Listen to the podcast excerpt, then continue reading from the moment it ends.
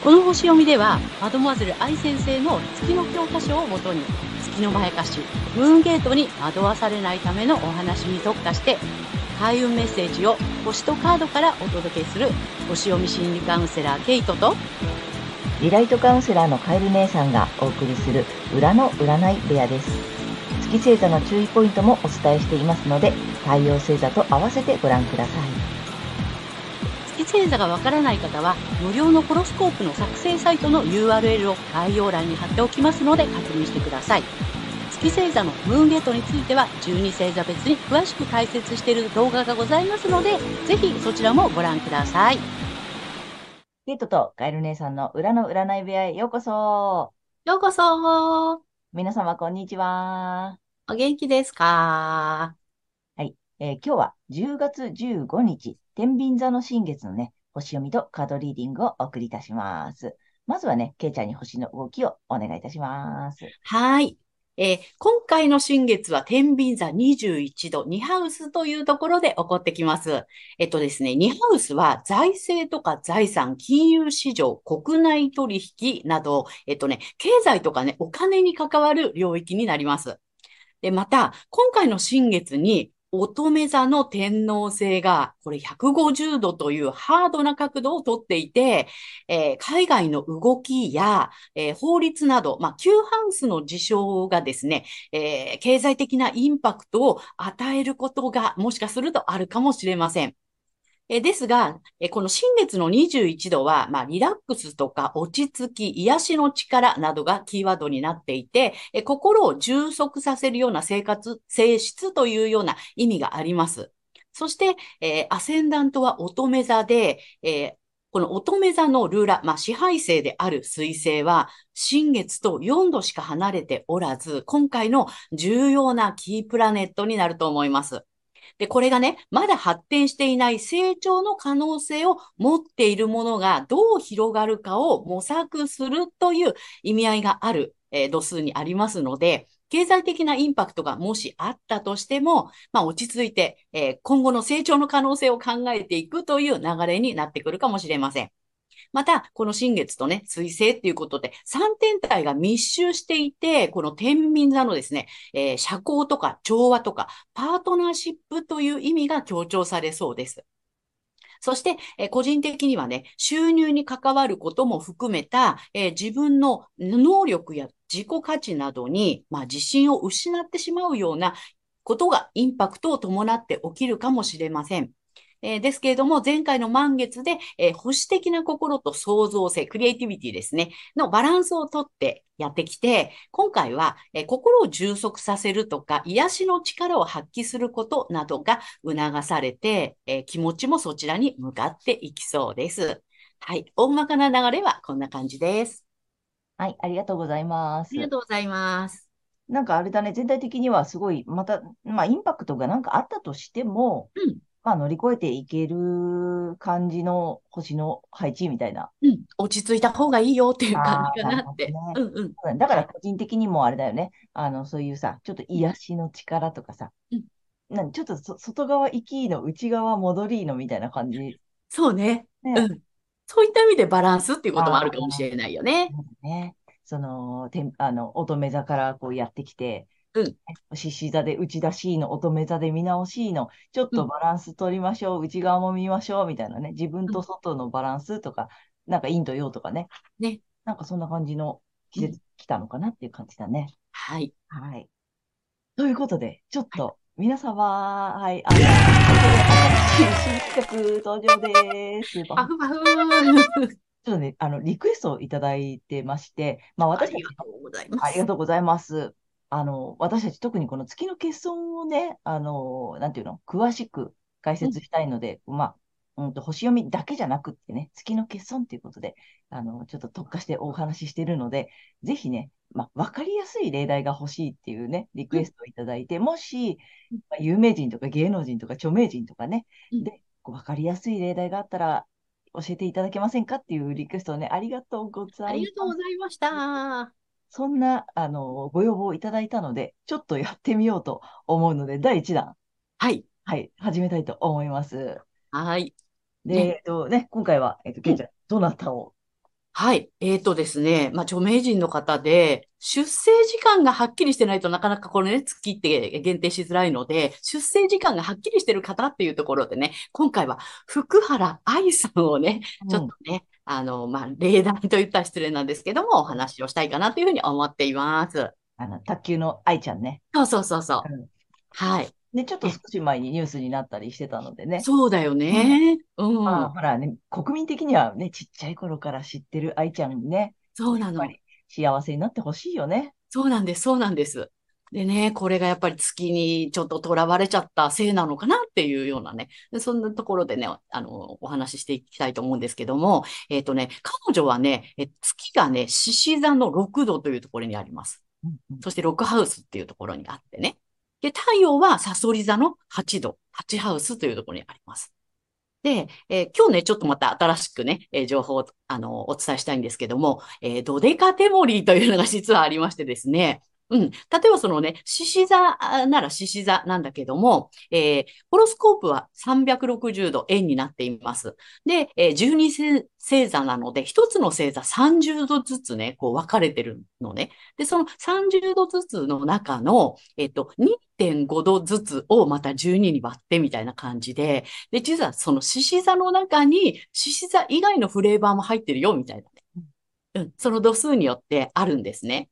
で、愛ちゃんの場合は、えっ、ー、と、獅子座の、えー、6度なんですけども、ドデ、ドデカテモリーは、えー、天秤座。だから、天秤座の要素が入っている、えー、まあ、月の獅子座さんっていう感じなんですね。はい。で、このね、月っていうのは、えー、まあ、0歳から7歳が年齢期というふうになっていますので、え幼少期という意味もあるんですね。で、月は無意識感情習慣とかね、あとは、その今言った、えー、幼少期。あとは、えー、母母親とか妻っていう意味合いもあります。あと、大衆性とか人気っていうね、意味合いもあったりとか、えっ、とね、養育、養育者との関係性っていうね、意味合いもあったりするんですね。はい。なので、えっと、だからね、獅子座の月なので、まさに、そのね、あの、天才卓球少女として、ね、あの、この月の年齢期はもう輝いて、もう注目を浴びてたじゃないですか。国民的にね、あの、国民的にその天才卓球少女みたいな感じで、え注目と賞賛を浴びていた。で、なおかつ、まあ、お母様がね、もう、こう、コーチとしてね、あの、愛ちゃんこうな、やる、や、まあ、やるとかって言って泣いてたりね、うん、してっていうことで、まあ、お母さんがちょっと、こう、獅子座の意味合いの、こう、支配的に、えー、なってた意味もあるのかなっていうね。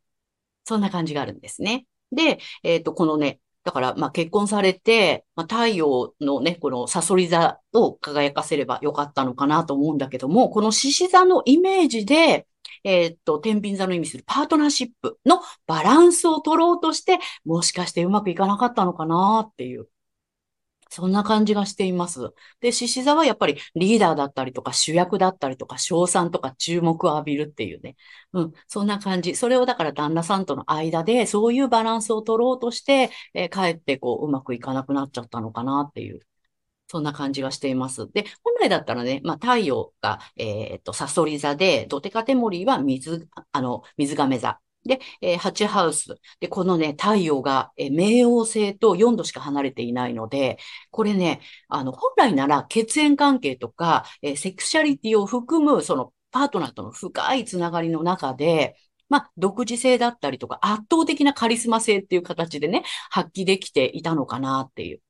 それがまあ月にとらわれて、まあ太陽が隠れている状態なので、この太陽って女性の場合はね、えっ、ー、と、お父さんとか旦那さんに、え、投影する場合があるので、えー、父親とか、えっ、と、夫っていうね、意味合いがあったりします。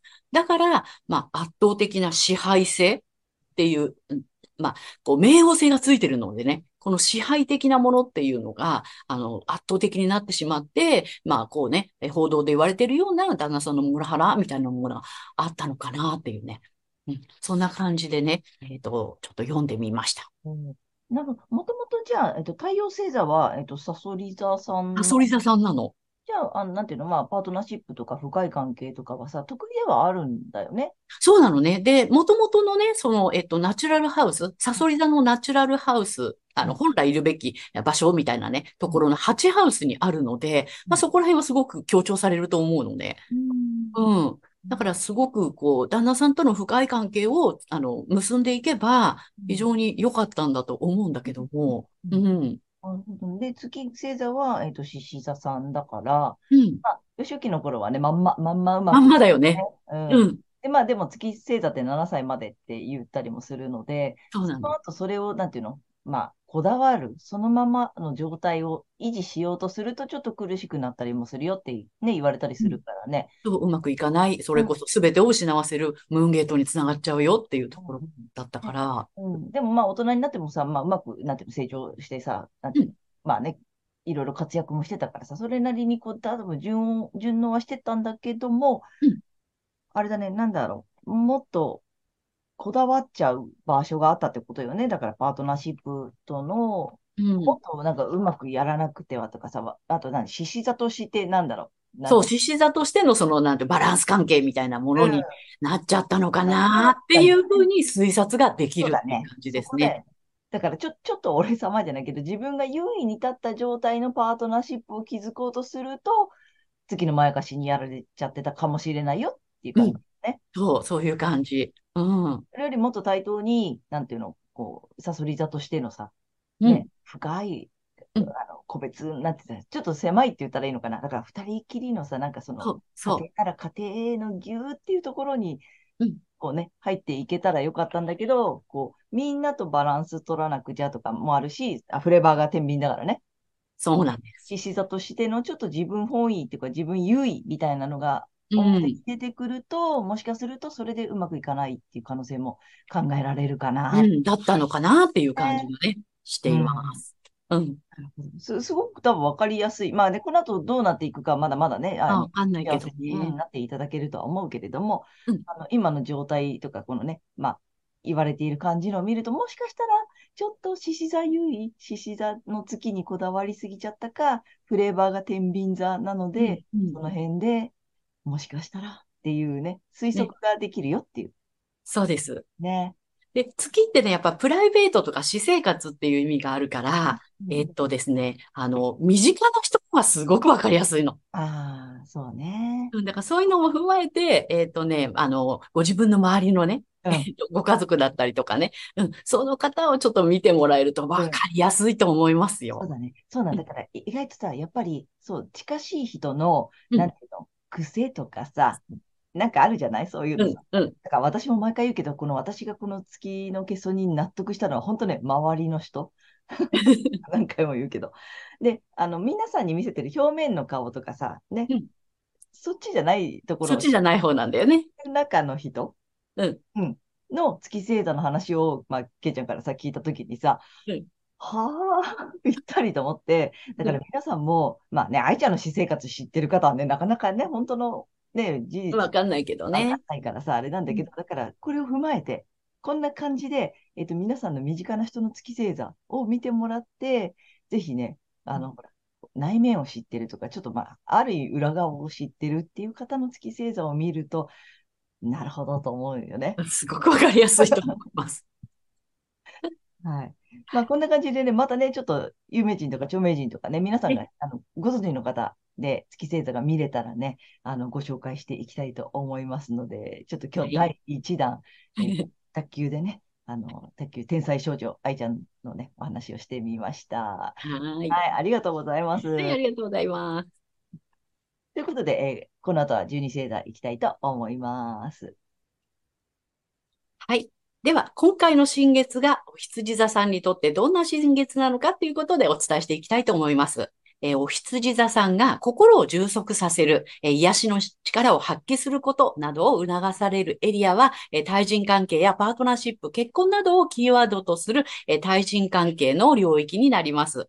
えー、自分の直感や衝動に従って、えー、戦闘を突っ走るタイプのお羊座さんですが、この時期は落ち着いてパートナーや、えー、自分以外の誰かと過ごすことで、え心を癒すとかね、満たすっていうことを意識してみてください。あなたが癒される姿が誰かの癒しになることもあるのです。はい。で、成長のね、えー、可能性の拡大、どう広がるか、どう広げるかっていうのを模索するエリアも、えー、同じパートナーシップの領域になります。えー、人とのつながりとかコミュニケーションなどを通じて、え成長ポイントなどを探していきましょう。そして、この時期のラッキーアクションです。え発展のキーワードは、リラックス、無理のない生活、バランスなどです。えこれはね、8月の水亀座満月のメッセージと同じです。えー、才能や収入などの所有のエリアで人と比較せずに、えー、自分なりの適切な範囲で継続するという、えー、意識を持つことを今一度見直してみてください。はい。そして、金運アップの鍵ですが、働き方と健康の領域で、え日常の感情を大切にし、え身近な細かいことを楽しむと良さそうです。え例えばですね、仕事の全体的な把握は誰かに任せて、このね、好きな要素を取り入れて、目の前のこの仕事の、えー、効率、スピードアップを図るみたいなね、そんな感じでね、ちょっとゲーム感覚で細かいことをね、楽しんでいただけるといいんじゃないかなと思います。ぜひやってみてください。はい。えー、ここまでが太陽お羊座さんへのメッセージとなります。ここからは月お羊座さんへの注意ポイントです。